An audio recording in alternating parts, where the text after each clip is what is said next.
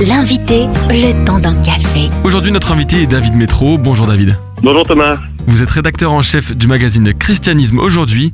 Et pour le mois de décembre, un numéro particulier, puisque bien sûr, bien sûr, on va parler de Noël avec ce dossier euh, intitulé Se préparer à Noël ensemble.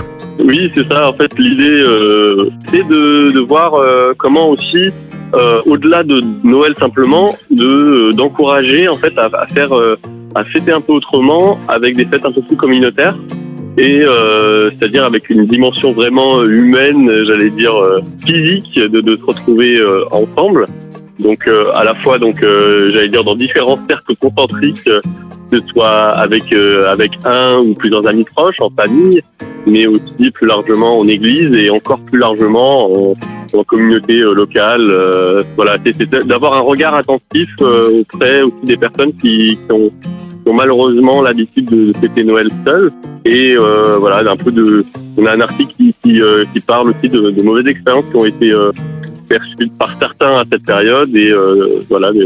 Il y avait la côté parfois un peu trop exclusif. Non, Noël c'est une fête de famille et euh, et de, de fermer les yeux euh, à la situation de personnes qui sont euh, bah, qui sont qui sont seules, euh, qui viennent d'arriver, qui sont euh, qui sont veuves par exemple. Enfin, on a on a on a plusieurs euh, témoignages comme ça.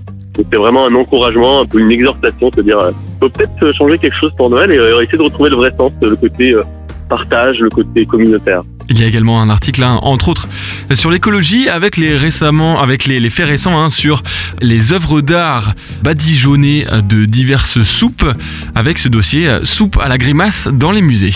c'est vrai que c'est une, actualité qui nous a bah, qui nous a interpellés parce que euh, on pourrait tout de suite avoir un avis euh, on va dire très négatif se dire mais euh, c'est pas du tout efficace ça va ça risque de braquer les gens on est on est on est sur euh, sur une écologie en tout cas simplement symbolique et, euh, et il peut y avoir un côté crispant hein, et, euh, et, en fait on a voulu aller un peu plus loin et, se dire mais qu'est-ce que qu'est-ce que cache euh, cette angoisse du réchauffement climatique, il y a, une, sorte de peur euh, qui est aussi la peur de la mort et, euh, et une volonté d'un au-delà. Et voilà, donc euh, c'est un peu, un peu tout ça. On essaie d'avoir une approche un peu équilibrée sur ce, sujet qui risque de, continuer. on risque d'entendre parler encore de ça euh, euh, au cours des mois à venir et peut-être des années à venir aussi. Et pour continuer hein, sur un sujet qui fait polémique, il est question de déconstruire les hommes avec euh, ce concept dont vous parlez hein, dans ce numéro du mois de décembre.